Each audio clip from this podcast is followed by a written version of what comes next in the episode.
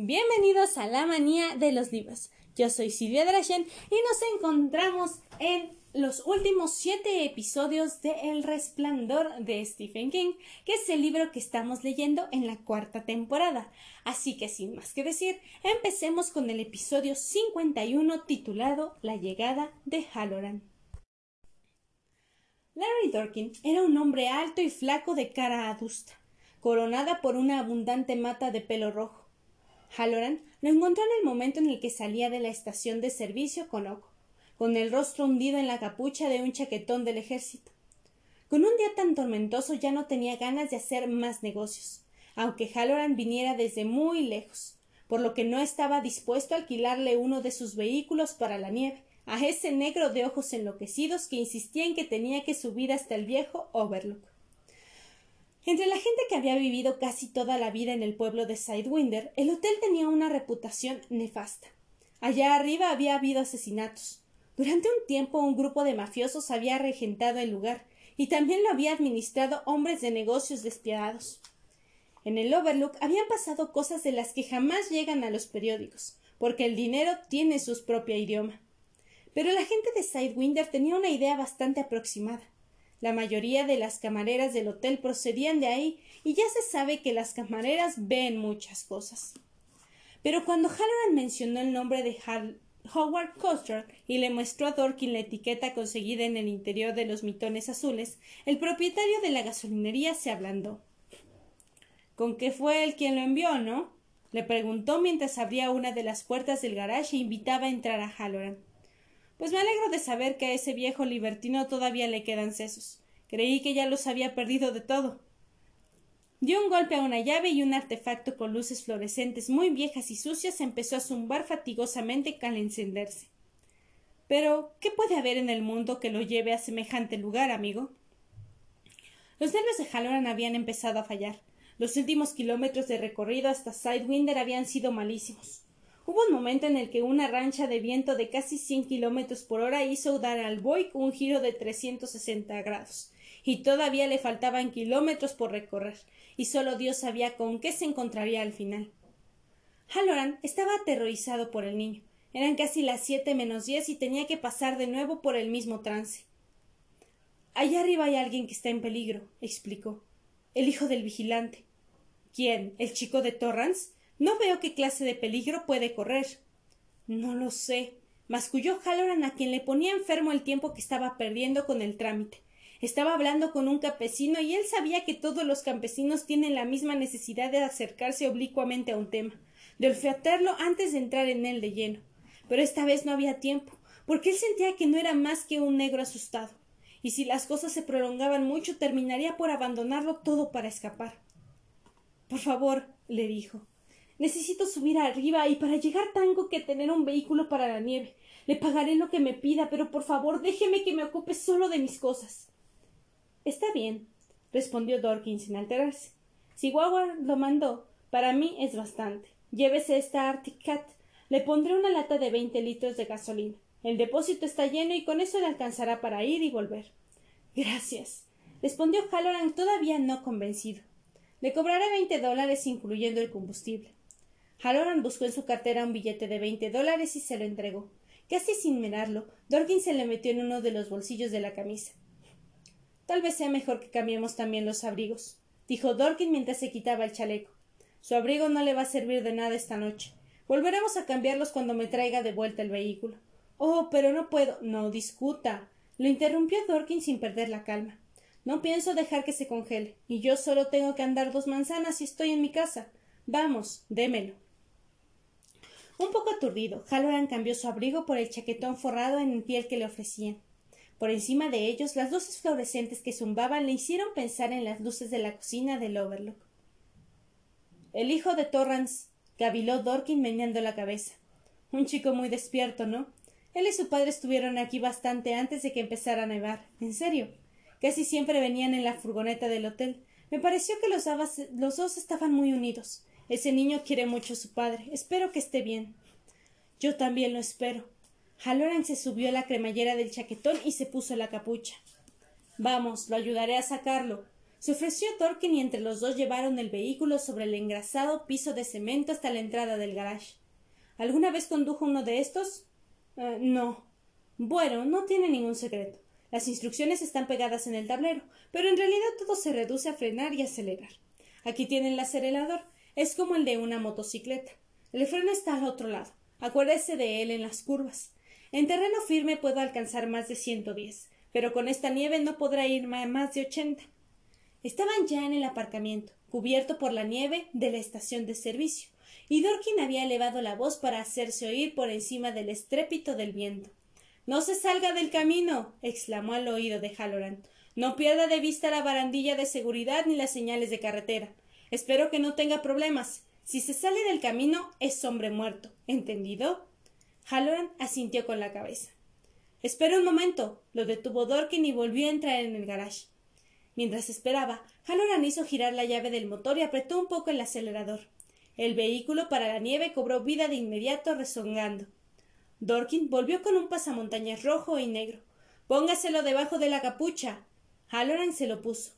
Le iba un poco justo, pero le protegía la cara del azote despiadado del viento. Dorkin se acercó aún más y añadió gritando Supongo que usted debe de enterarse de las cosas de la misma forma que se entera a veces Howie. conjeturó. Está bien, salvo que por aquí ese lugar tiene una reputación pésima. Si quiere, le daré un rifle.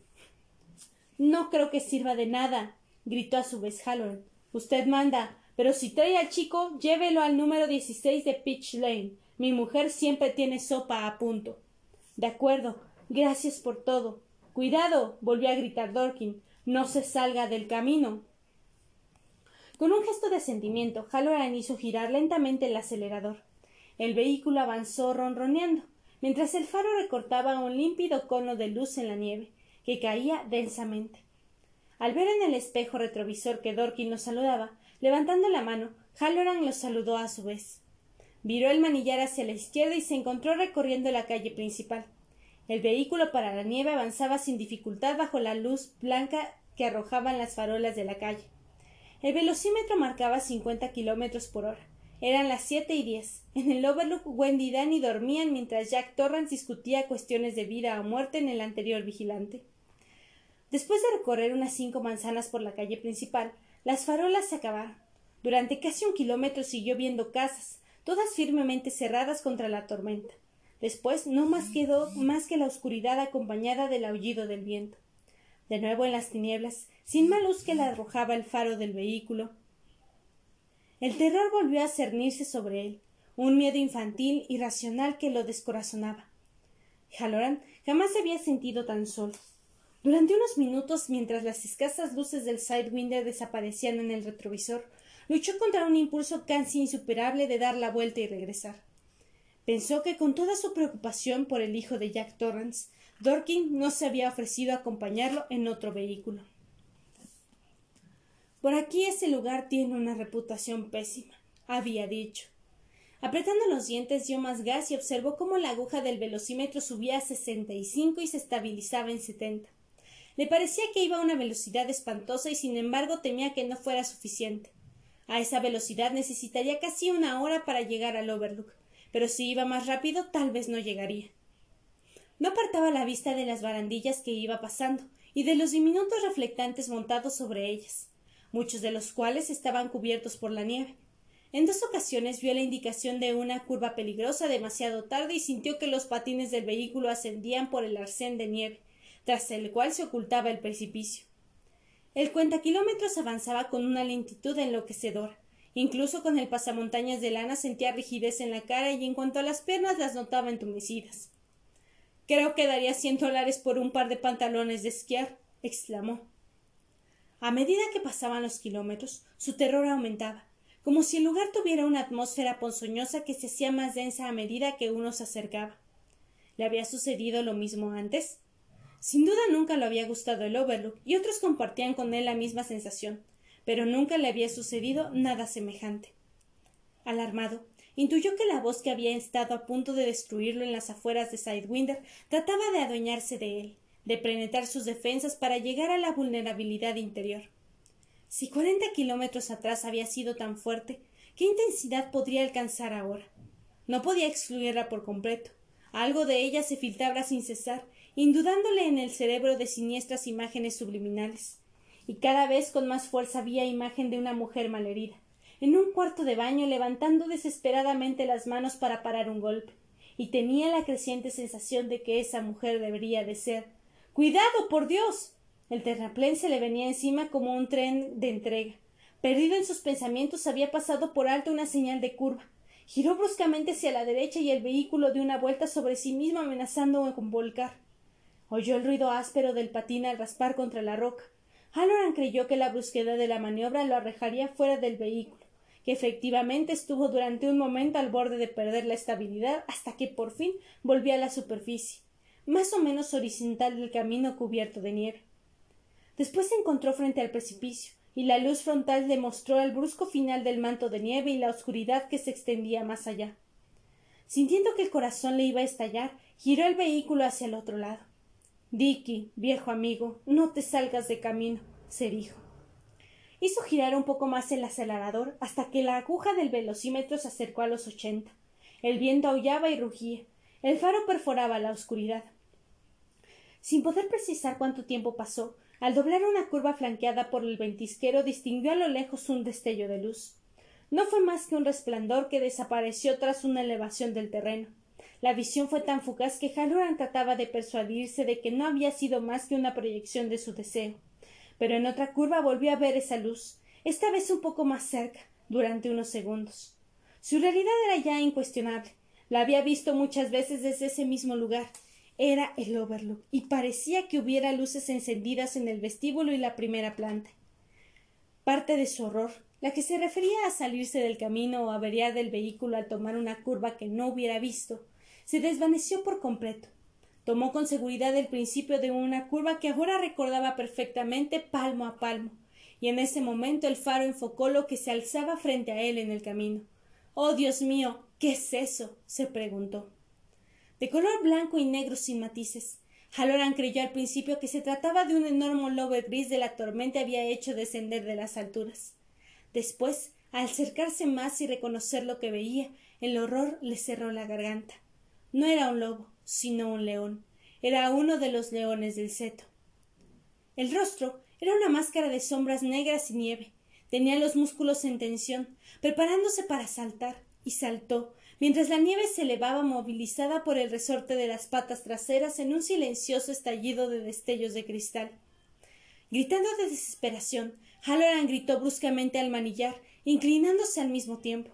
Un dolor lacerante, desgarrador, se extendió por la cara, el cuello y los hombros. El impacto le rasgó el pasamontañas y a él lo arrojó del vehículo. Cayó sobre la nieve hundiéndose y rodando por ella.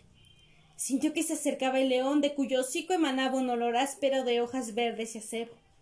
Una enorme garra lo golpeó en la espalda y Halloran voló por el aire a tres metros de altura y volvió a caer destaparrado por una muñeca de trapo. Vio como el vehículo sin conductor iba a chocar contra el terraplén, rebotando y recorriendo el cielo en el faro, hasta quedar inmóvil después de desplomarse con un ruido sordo. Al cabo de un segundo, el león estaba sobre él, con una especie de susurro. Algo le rasgó el chaquetón. Tal vez fueran ramas, pero Halloran sabía que eran garras. Tú no estás ahí. gritó Halloran al león, que volvía a acercarse gruñendo, describiéndose en círculos. Tú no existes. Con gran esfuerzo se puso de pie y se dirigió al vehículo para la nieve antes de que el león se abalanzara sobre él, cruzándole la cabeza con una garra que parecía rematada por agujas. Halloran vio un estallido de luces silenciosas. No existes. repitió con un hilo de voz. Las rodillas le temblaron y cayó al suelo. Halloran se arrastró hacia el vehículo, sintiendo que su propia sangre deslizándose por la cara. El león volvió a atacarlo, tumbándolo de espalda como una tortuga. Rugía gozoso. Halloran se esforzó por llegar al vehículo. Lo que necesitaba estaba ahí. Entretanto, el animal volvía a atacar, desgarrando, arañando. Bueno, y este fue el episodio del día de hoy. ¿Les gustó? Si es así, háganmelo saber en mis redes sociales que me encuentran como La Manía de Cindy Dragon o ese Drashin Cosplay en TikTok. Y en Instagram me encuentran como La manía de Silvia Drachen y como Drachen-cosplay. Así que por ahí podemos estar en contacto y antes de que termine el episodio les traigo una nueva dinámica que involucraremos para los videos de la opinión. Si están allá llegando hasta aquí es porque sí les está interesando este podcast y les están interesando los episodios. Así que si les está gustando el libro o no les está gustando, quiero que me envíen todas sus opiniones respecto al libro, a la historia y a las diferencias que pueden encontrar con la película, ya que en los episodios de opinión yo estaré leyendo algunas de esas opiniones que sean las que más interesantes se me hagan y estaremos debatiendo de manera indirecta en estos. Así que, sin más que decir, espero sus opiniones sobre el libro hasta lo que llevamos o si quieren esperarse hasta terminar. Eh, bueno, la temporada pueden mandarme sus opiniones y yo los subiré una semana después con las mejores opiniones o las que se me hagan más interesantes. Así que ahora sí, sin más que decir, yo soy Silvia Drachen y nos vemos en un próximo episodio.